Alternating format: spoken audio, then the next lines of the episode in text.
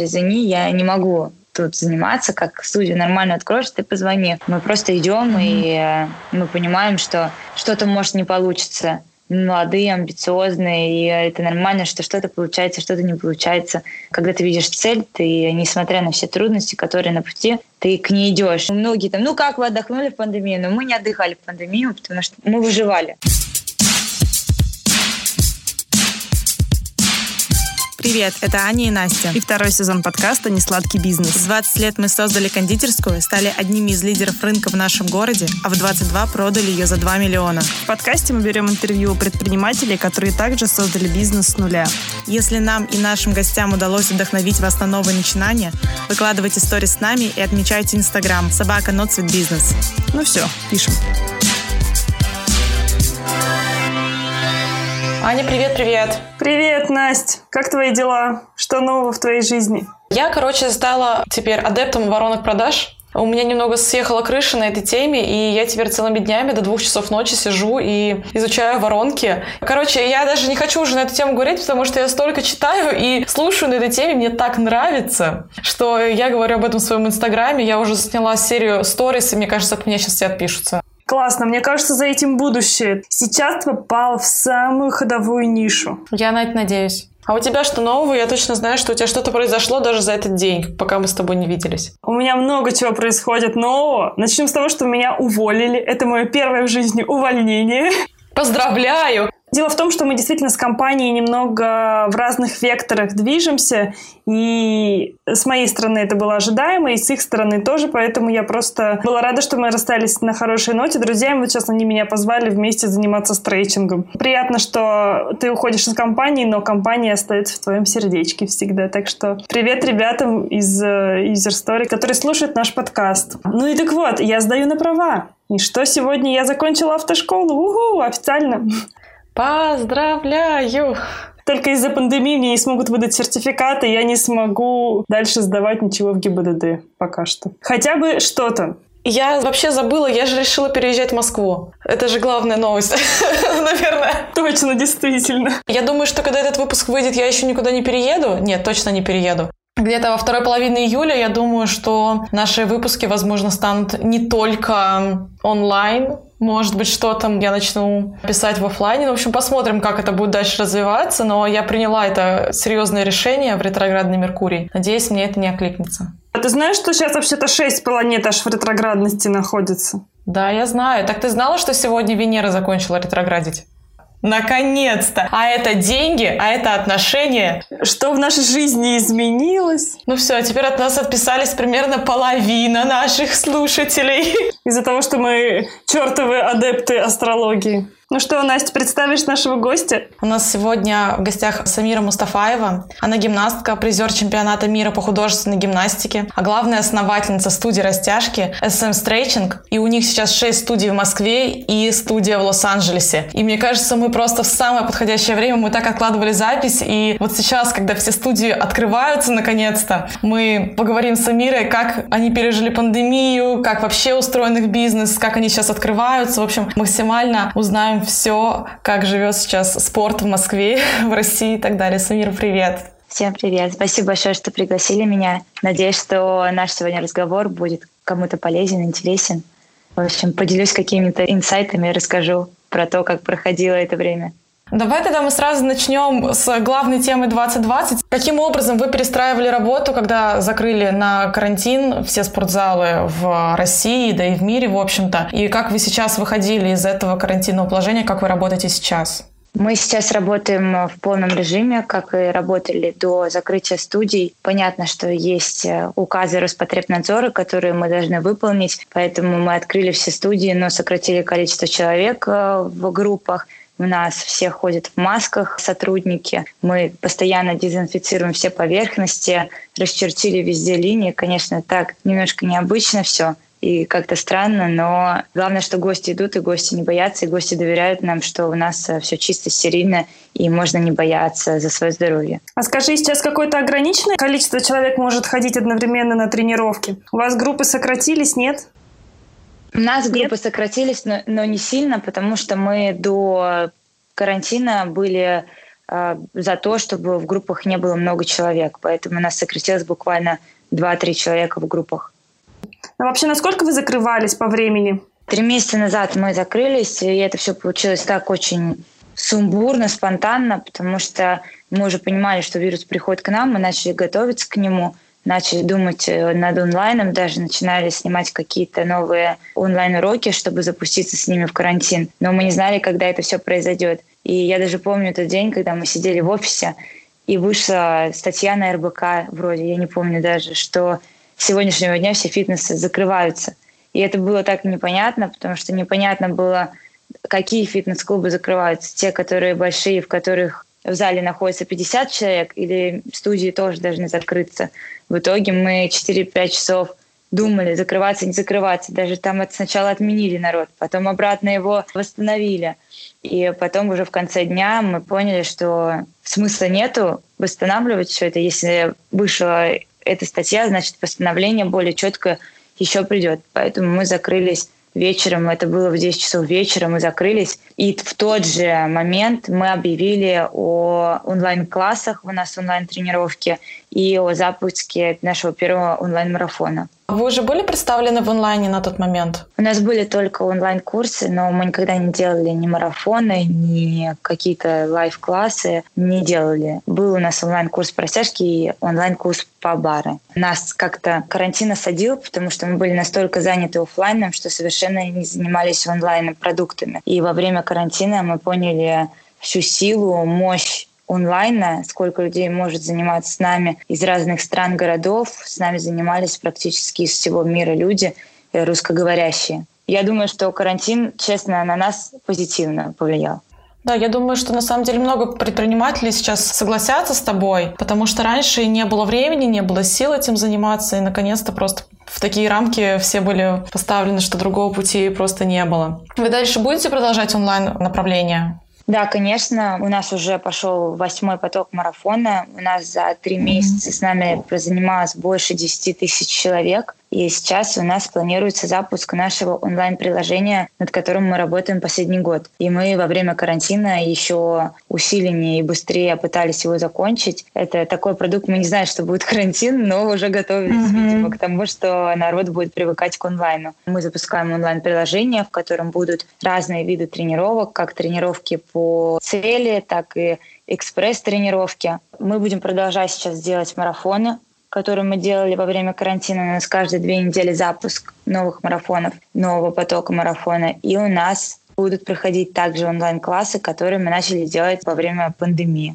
Онлайн-классы тоже очень классная штука, когда ты занимаешься с тренером и занимаешься в реальном времени, и можешь ему всегда что-то написать, или он с тобой может говорить прямо во время тренировки. Это здорово. Круто. А как ваш зал в Америке? Вы уже там тоже открылись? Мы пока там не открылись, там тоже очень жесткие ограничения. Мы пока что решили чуть-чуть переждать, потому что если законы в России нам понятны, то не все законы в Америке до конца ясны. Вы знаете, что американцы вообще такие люди, которые любят ходить в суды, и мы решили переждать mm-hmm. момент, когда все успокоится, и тогда спокойно открыться, чтобы не переживать, то что-то пойдет не так. Понятно. Давай тогда немного вернемся обратно. Мы обсудили то, что сейчас у нас происходит. Поговорим вообще о том, как э, ты пришла к открытию своей студии, какой у тебя бэкграунд, а как ты пришла в бизнес. Ты гимнастка и занималась художественной гимнастикой, правильно, да? Как ты пришла к тому, что ты решила открыть свою студию растяжки?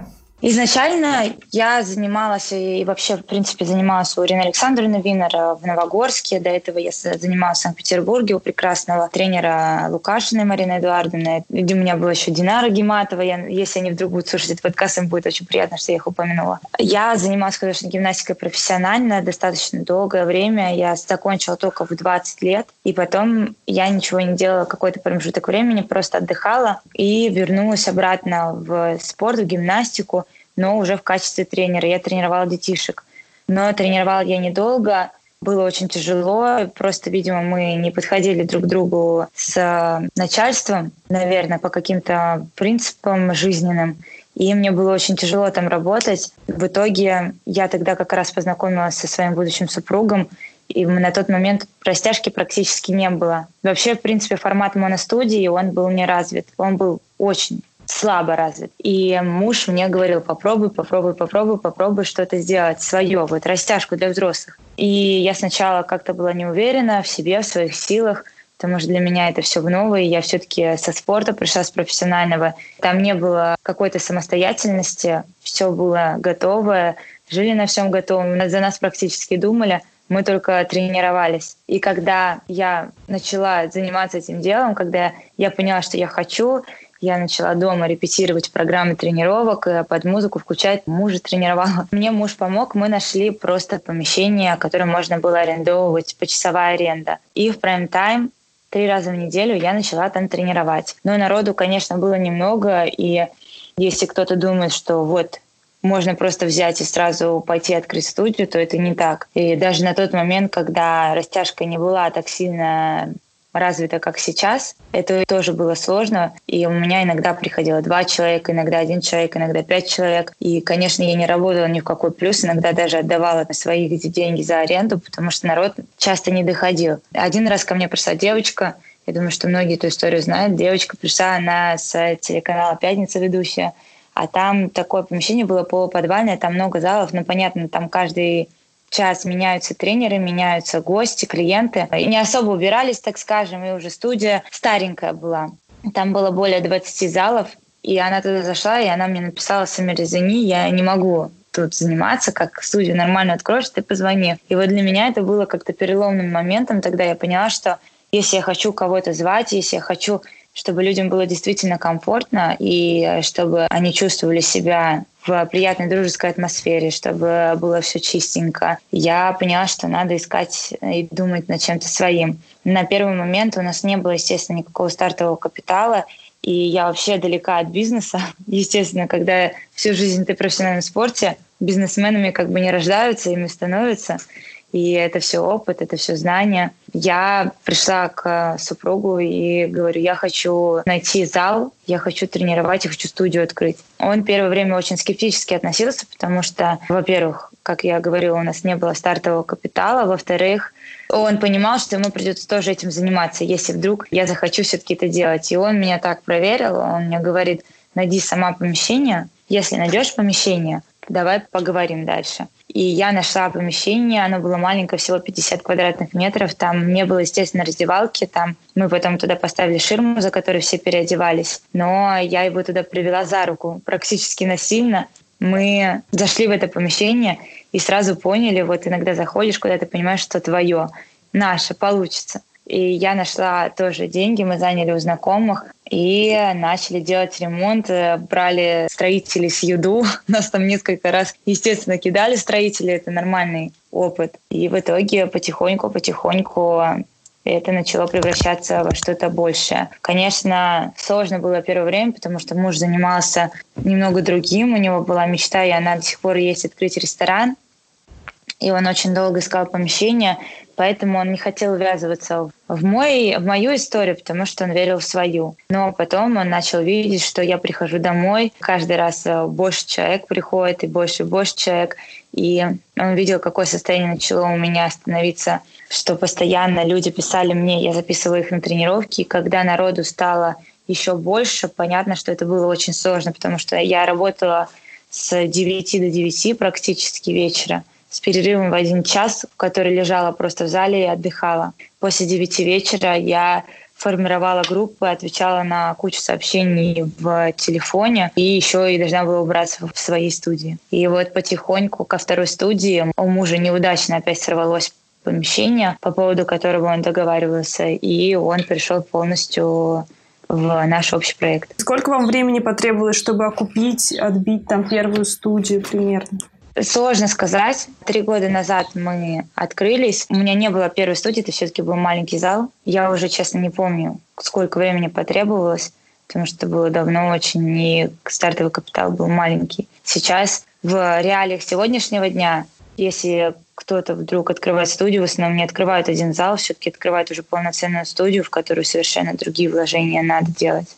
Сейчас у вас э, шесть студий, и седьмая, получается, находится в Лос-Анджелесе. Вы привлекали инвестиции или уже наоборот не открывали? У нас есть студии, которые мы сами открываем, есть студии, в которые инвестировали. В Лос-Анджелесе угу. у нас есть инвестор, В России мы в основном сами все делаем, все угу. заработанные деньги мы дальше вкладываем.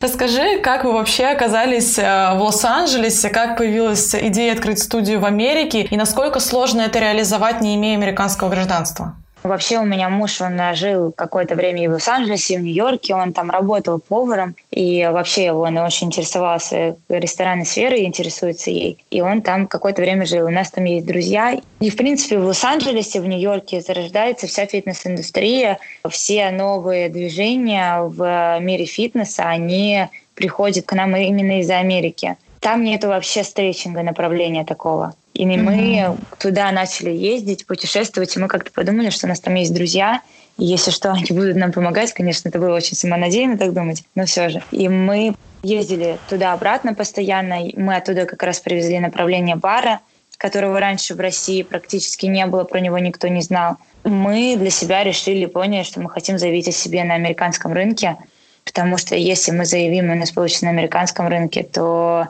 дальше все будет хорошо, все пойдет. Потому что если мы переживем и осилим американский рынок, то и другой любой рынок мы сможем осилить.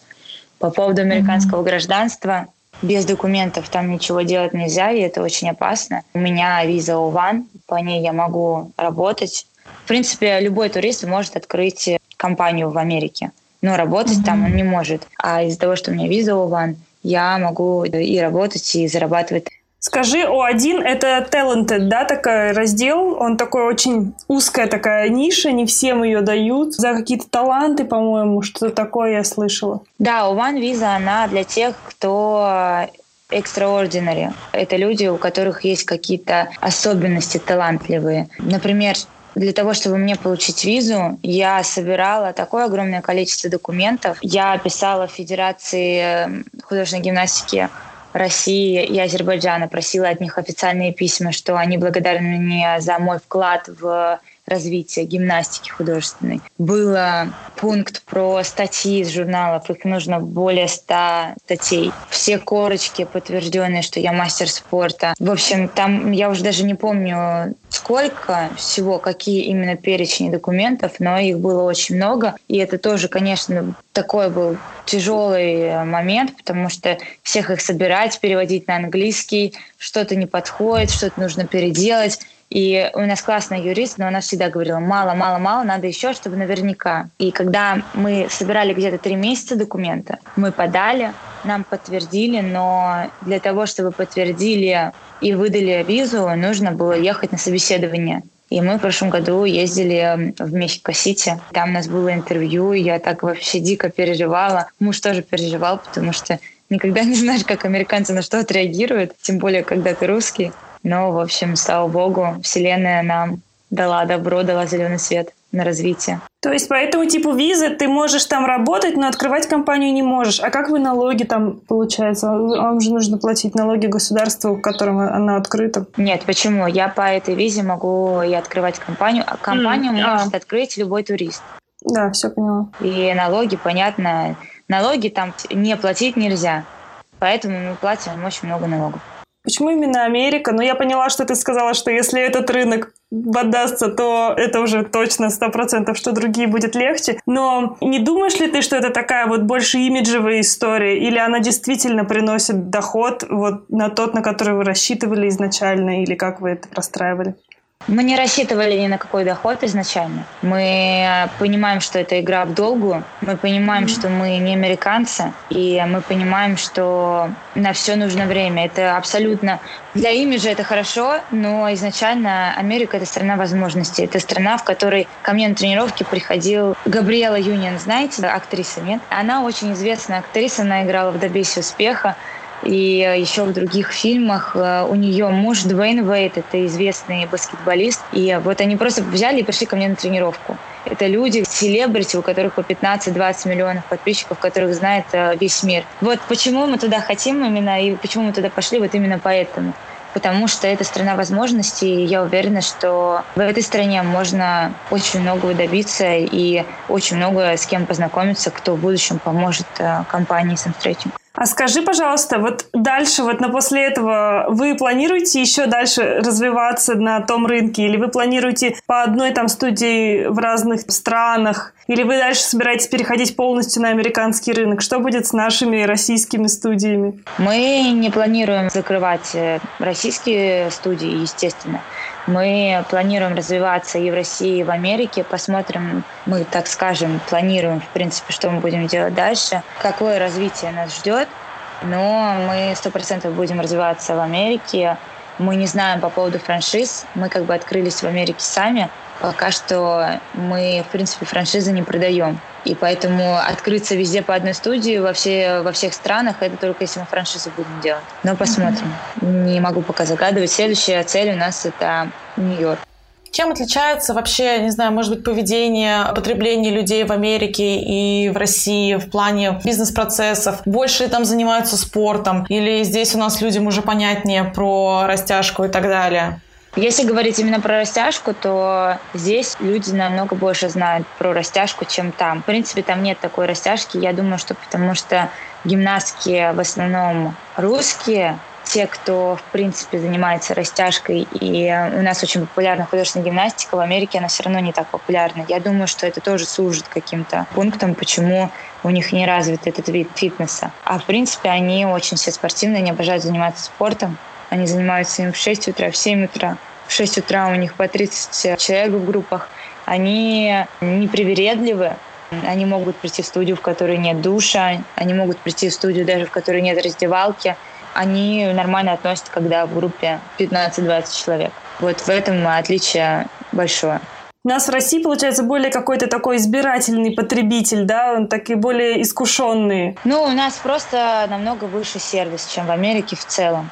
Поэтому это отражается и на всем сфере услуг, так скажем. Да, мне кажется, это очень хорошо видно даже по ресторанам, по стилистам и так далее. У нас здесь один подтек на торте не так сделаешь, у всех просто истерика. В Америке я знаю, что у людей намного проще отношение к подобным вещам, в принципе, там, к обслуживанию и так далее. Там нет такого высокого обслуживания, там официант может просто не подходить полчаса. Ну, то есть если здесь не будет подходить полчаса, то человек в ресторан mm-hmm.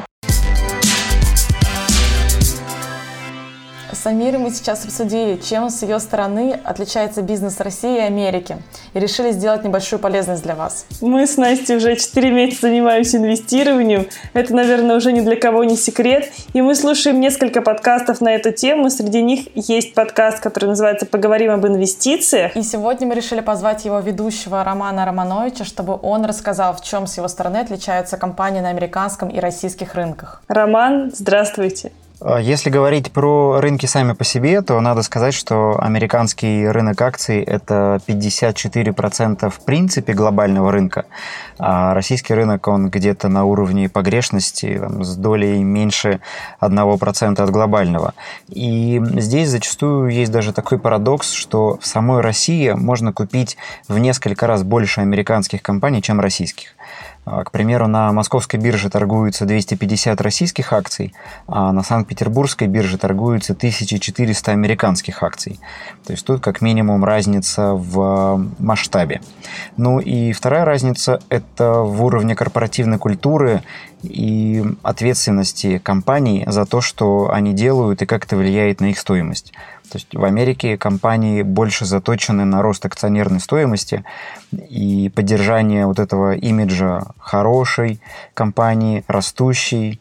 И там за какие-то неправомерные действия, либо действия, которые ведут к падению стоимости акций и стоимости бизнеса, могут наказать исключением из состава акционеров, ну, директ, совета директоров, и там это жестко. А в России такого нет, и не так много пока компаний задумываются вот о своей такой долгосрочной, скажем так, цели, миссии и следят за качеством своей капитализации. На самом деле рынок рискованный везде, и мы не можем сказать, например, что на американском рынке вот легче деньги зарабатывать, потому что там рынок понятнее. Никто не мог предположить, что Facebook во всей этой истории с, э, с правами темнокожих э, Facebook станет крайним. Нельзя сказать, что они что-то сделали не так. Они промотируют посты темнокожих блогеров выше, чем белых блогеров, например. Они ускорили процесс верификации для темнокожих блогеров в сравнении с белыми блогерами.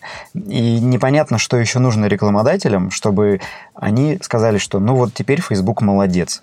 И за счет Facebook многие компании сказали, что вот смотрите, мы какие молодцы, мы не берем рекламу в Facebook, потому что Facebook недостаточно работает над сохранением имиджа или э, сдерживанием расовой розни. А про Нарникель ситуация тоже такая весьма спорная, никто не мог предположить. Ну, вернее, судя по той информации, которая есть, было известно, что есть проблемы с этой ТЭЦ, рано или поздно она могла была там протечь, она в итоге протекла. А вопрос в том, как на это реагирует бизнес, и акционеры бы и там, и там продавали бумаги, то есть любой разлив какой-нибудь нефтяной компании где-нибудь в Мексиканском заливе, он тоже приведет к падению акций. А, вопрос в том, что в Америке за это понесут намного более строгую ответственность, чем в России. И поэтому там компании задумываются об этом наперед, а не так, что пока там, петух не клюнет, мы не пойдем и не починим эти подпорки, да, и, а у нас в России сидят и ждут. Но протечет, будем решать. Не протечет, ну и ладно.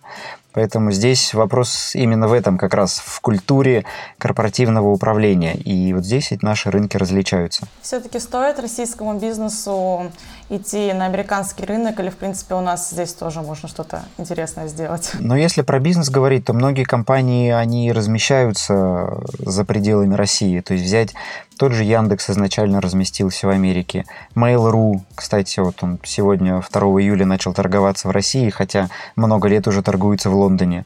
Тинькофф Банк изначально разместился в Лондоне, а только потом в России. То есть бизнес-то во многом понимает, что там ему проще показать, какой он хороший, условно, и продать себя. И там люди поймут, что да, компания работает над своим имиджем, она развивается, они молодцы. А, что говорить, в России за лет пять прошло, я не знаю, там 5, 3-5 размещений от силы. А в Америке 5 новых размещений акций проходит каждую неделю. Бизнесы. Не игнорируем американский рынок. Там есть перспективы, но и про наш, про наш не забываем. Спасибо вам, что слушали эту небольшую ставку. Если вы хотите больше комментариев от эксперта Романа Романовича или полноценный выпуск на эту тему, обязательно нам напишите в комментариях там, где вы нас слушаете. Мы читаем все комментарии и будем рады вашему отклику. Нам самим будет очень, конечно же, интересно записать подкаст с Романом. У нас осталось очень много вопросов, так что пишите свои, мы будем ждать. А теперь обратно к выпуску с Самирой. Твой личный бренд. У тебя сейчас количество подписчиков в Инстаграме уже подбирается к миллиону. Когда ты начала им заниматься, каким образом ты продвигалась? Это был какой-то органический рост или ты специально занималась своим личным брендом? Какую роль он вообще сыграл в твоем бизнесе? Ну, изначально мы понимали, что личный бренд будет в SM Stretching, поэтому у нас все органично развивался SM Stretching и Самира Мустафаева. Мы, понятно, что делали много всего в плане контента продуманного. Раньше шпагаты были в Инстаграме такой редкостью. Они набирали очень много лайков, потому что было красиво и неожиданно. Сейчас уже очень много аккаунтов, которые это делают, и это уже стало не тем, чем это было три года назад. Uh-huh. И у меня очень росли подписчики, когда выстрелила какая-то фотография, где я там в джинсах с ногой наверх с зонтиком. Вот в Нью-Йорке было, mm-hmm. или там в метро с поднятой ногой. Ну, по сей день аудитория растет благодаря SM Stretching, благодаря тому, что люди меня узнают, благодаря селебрити, которые приходят и меня отмечают. Все как-то вместе растет, все растет в в синергии, так скажем. Вот недавно на днях меня опубликовала одна австрийская женщина. Она считается достаточно популярная, весь Голливуд ее знает. Она делает пародии на растяжку и вообще на модели. И вот она тоже выставила меня там три дня назад. И это тоже, конечно, придает огромный приток англоязычной аудитории. Когда вот ты открывала первую студию, вот первое помещение твое, у тебя уже был личный бренд какой-то? Как вообще ты первых гостей привлекала? Как приходили первые девчонки на растяжку?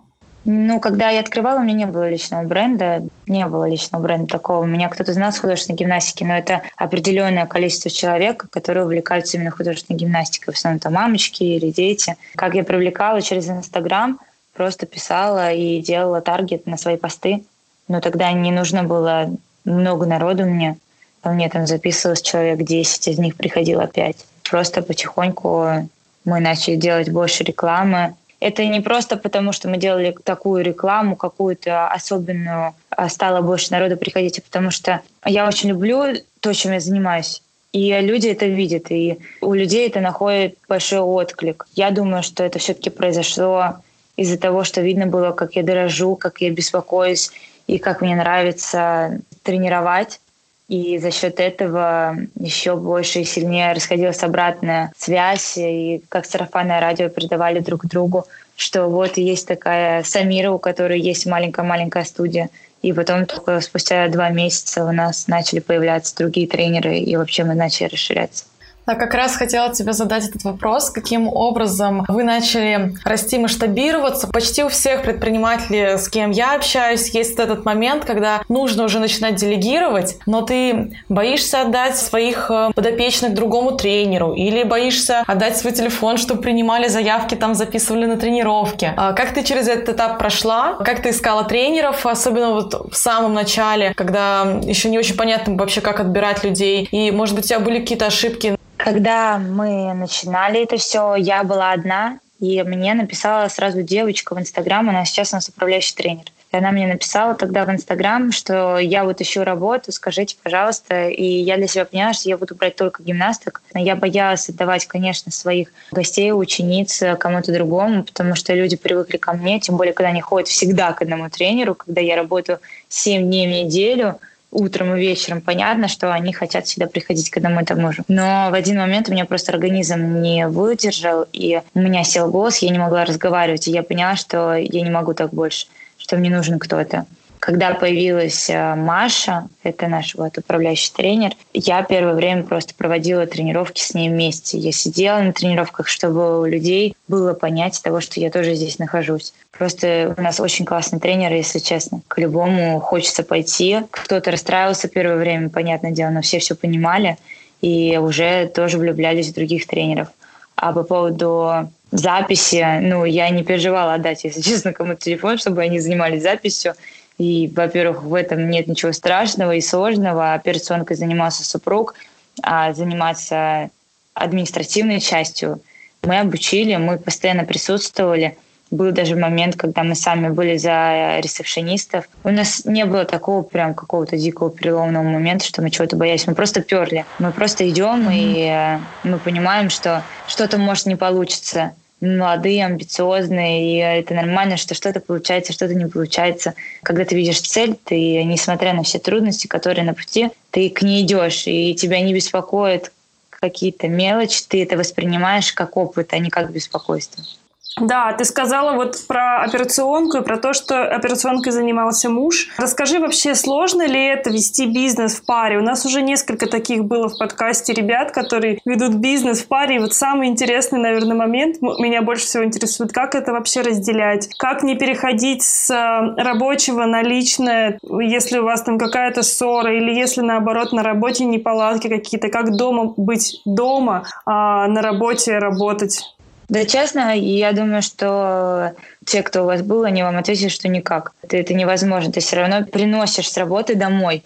Когда мы приходим домой с разных работ, если там, например, я бы работала на одной работе, а супруг на другой, мы все равно придем и расскажем друг другу про наши работы, что у нас сегодня произошло. Но так как мы работаем немного в разной структуре, то мы приходим домой, мы друг другу, в принципе, рассказываем то, что сегодня произошло за день. У нас часто бывают споры по работе, но они не отражаются на нашей семейной жизни, просто потому что мы понимаем, что мы разговариваем как два партнера. Я иногда могу, конечно, начать вести себя как женщина и перекидывать это на личные какие-то отношения, но меня сразу муж останавливает. Поэтому тут сложно. Мы пытались даже, даже какие-то стоп-слова пытались использовать. Но когда ты живешь делом, когда ты работаешь 24 на 7 над этим, когда у тебя есть большие планы, то ты не можешь просто прийти домой и разговаривать о кошечках, собачках. Ты все равно будешь разговаривать о бизнесе. Но нас это не напрягает абсолютно. Мы кайфуем, нам нравится разговаривать об этом, нам нравится строить планы,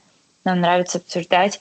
И иногда, когда у нас какие-то споры, у нас всегда есть э, управляющая, которая может сесть между нами и поддержать какую-то из сторон. Скажи, а как вы сейчас разделили обязанности, за что каждый из вас отвечает в бизнесе? Во-первых, у нас работает уже большая команда, и каждый отдел отвечает за свое. Супруг отвечает за операционку, я отвечаю за тренерство, я отвечаю за рекламу. Но за рекламу мы вместе отвечаем. Мы много за, за что отвечаем вместе. Просто есть его сторона операционная, есть моя тренерская, и я не трогаю его, он не трогает мою. Поэтому мы в такой деле я на сто процентов уверена, что у нас будет все хорошо с его стороны. Он на сто процентов уверен, что у нас будет классная программа, новые направления, классные тренеры, что у нас будет всегда чистота, за которой мы следим вместе. Много всего, что мы делаем вместе и зачем сидим вместе. Если кажется, что вот я сейчас сделаю бизнес и найму себе людей и буду сидеть ничего не делать, то это, конечно, не так. Много чего приходится делать самим на карантине. Мы фактически сами отвечали на сообщения в Инстаграме наших аккаунтов. Ты так много говоришь про то, как вообще ты много в это все вложила и как ты этим всем занимаешься. И вот сложно. Вот хотелось бы затронуть тему вот про феминизм. Вообще ты думала когда-нибудь о том, что ты станешь предпринимателем? Каково это вообще быть девушкой в бизнесе для тебя? Честно, никогда не думала о том, что я буду работать 24 на 7 были другие почему-то ценности жизни, но я думаю, что это связано со спортом, когда ты ни с кем особо не общаешься, кроме спортсменов, и не понимаешь вообще, чем в жизни можно заниматься. Сложно себя представить бизнесменом. Сейчас я отношусь прекрасно.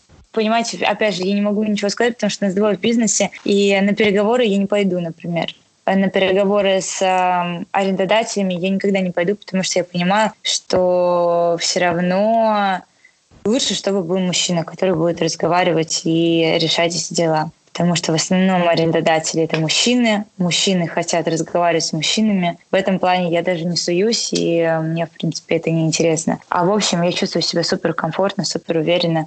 И это классно, что женщины тоже имеют право и могут развиваться в бизнесе, и никто на них косо никогда не посмотрит.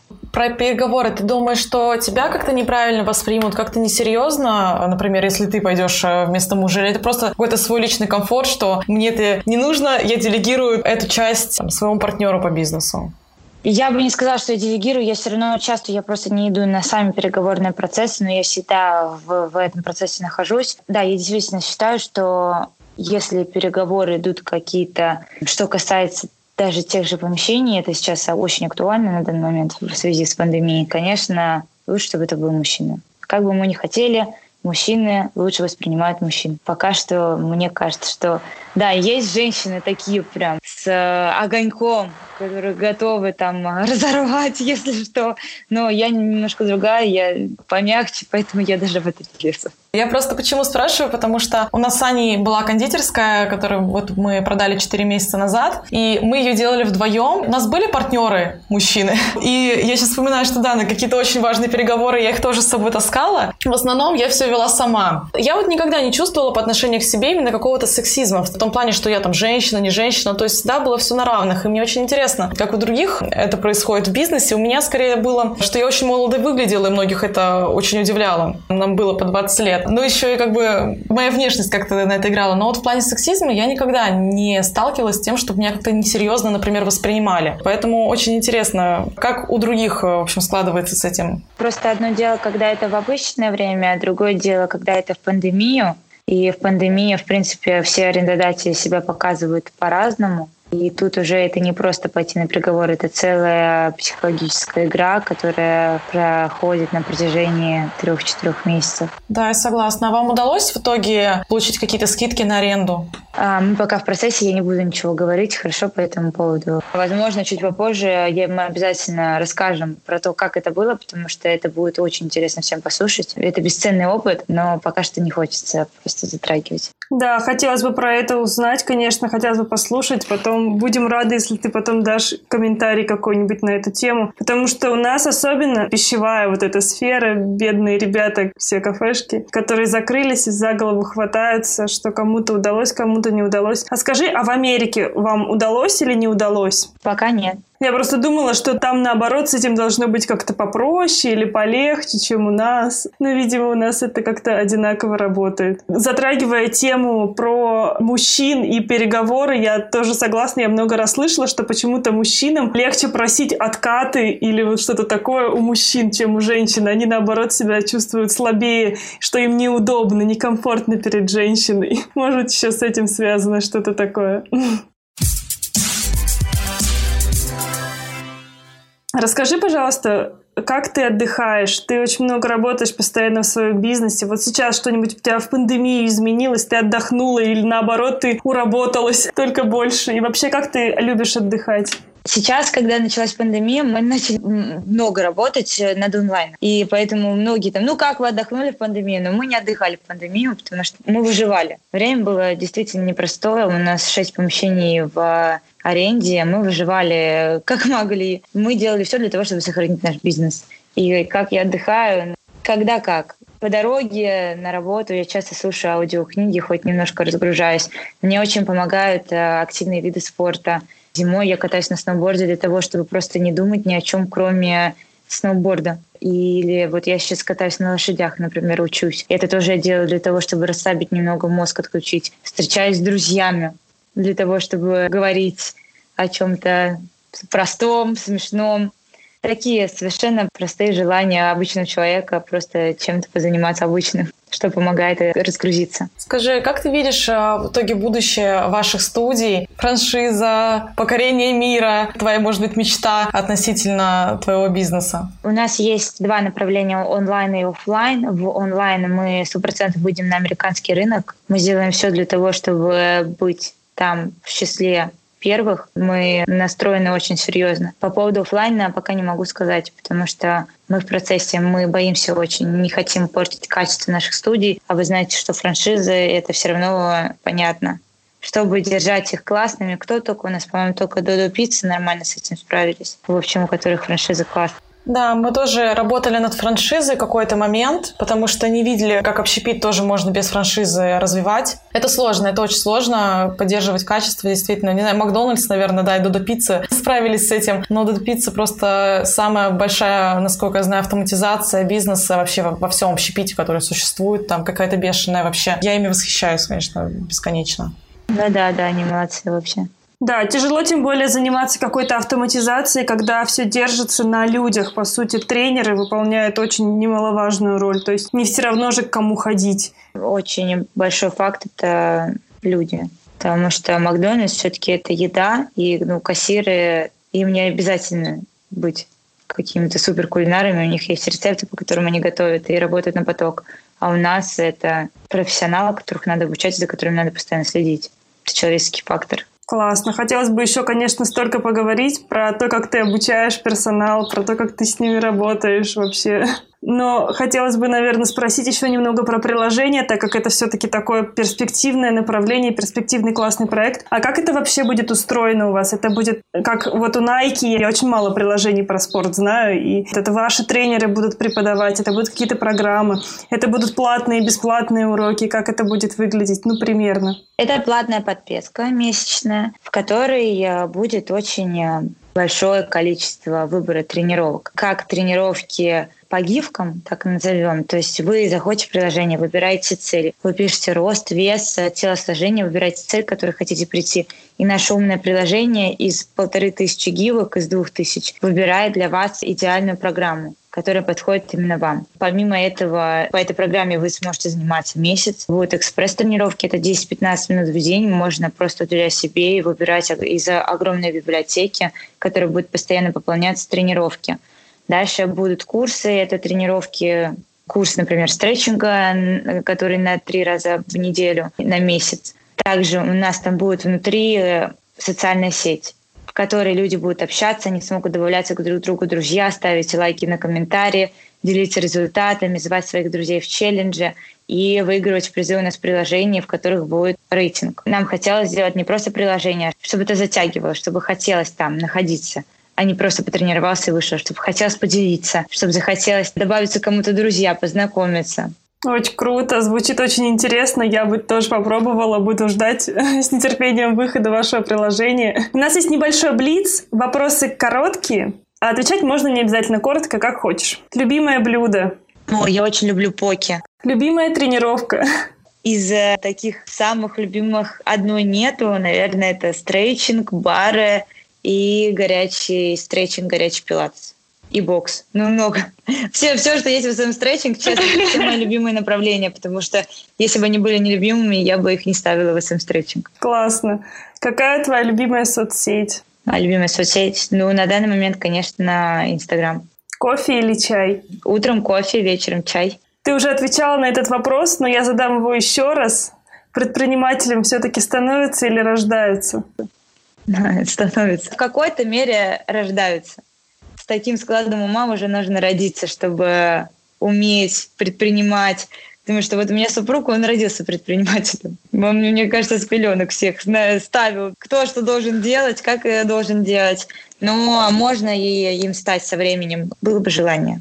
Какие три качества ты ценишь или любишь больше всего в себе? Доброту, искренность, и то, что я никогда не опаздываю. Скажи еще напоследок какой-нибудь один совет начинающим предпринимателям. Я бы посоветовала не бояться и пробовать, потому что если не пробовать, то сложно себя найти в чем-то, если ты это не попробовал. Не бояться ошибаться, потому что мы все ошибаемся, и это нормально, это процесс, это опыт. Конечно, идите в ту сферу, в которой вы понимаете, которую вы соображаете, которую вы можете развивать, а не беритесь за то, о чем вы понятия не имеете.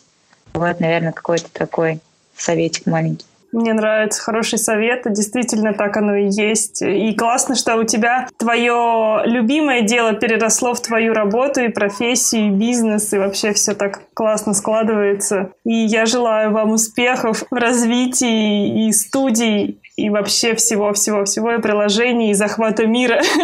Ну, спасибо тебе за подкаст, что вырвалось. Надеюсь, у вас все сейчас будет круто, все откроется, все к вам вернутся. Я уверена, что люди сейчас очень устали уже и дома тренироваться, и все хотят пообщаться вживую. А я прям вообще очень кайфую от тренировок на улице со своим тренером, когда мы вышли. О, красота вообще стала. Так что я думаю, у вас тоже все будет очень круто, классное направление. Желаем вам удачи. Спасибо, спасибо. Ну все, тогда до свидания. Да, пока-пока. Все, пока. Ну что, Настя, как тебе выпуск с Амирой? Мы ее так долго ждали. Я даже не представляю, супер занятая леди. То запись, то съемки. Захотелось ли тебе открыть после этого студию стретчинга?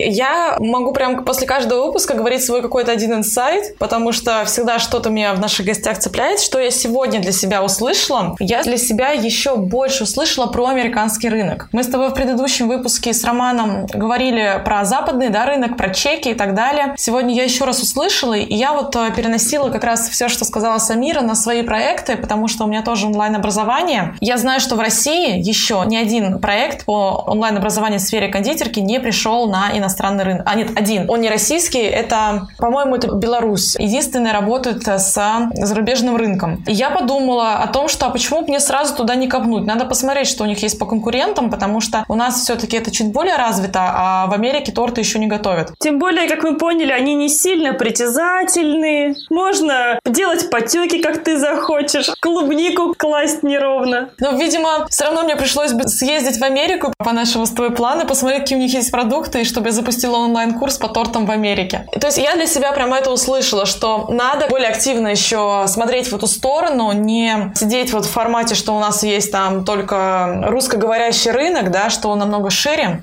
и делать продукты сразу на мир. Вот, вот что я считаю, вот что я думаю на сегодняшний день. Скажи, а у тебя какие впечатления? Я так люблю таких девушек, которые нашли себя через свое любимое дело, свой бизнес, и мне так приятно было слушать. У меня всегда в голове идеальная картинка, где муж, жена, и они вот это вот смотрят в одну сторону, вот эта любовь, дружба, жвачка, бизнес и все такое. И я думала, какая прекрасная, наполненная любовью, добротой девушка. Мне было так приятно смотреть на нее и слушать ее. Так интересно, как мы с тобой вообще разное подмечаем. Я просто завоевать весь мир. Я могу завоевать Америку. Аня, любовь, смотреть в одну сторону. Ну просто у меня пока еще нет никакого онлайн-проекта.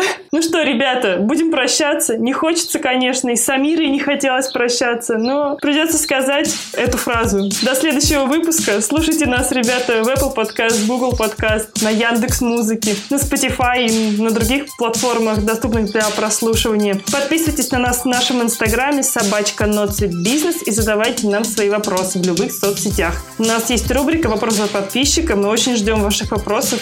С радостью зададим их нашим предпринимателям. А еще мы будем рады вашим звездочкам в Apple Podcast, потому что благодаря ним наш рейтинг немножечко поднимается. Мы очень хотим, чтобы о нашем подкасте знало больше людей. Мы будем рады, если вы нам их поставите. И, конечно, комментариям, потому что Настя каждый раз радуется и отправляет мне эти комментарии, чтобы я тоже почитала, скринит. Ну и для предложения о сотрудничестве у нас есть наша почта business собака gmail.com. Будем ждать. Всем спасибо, что слушали нас. Всем пока! Пока-пока.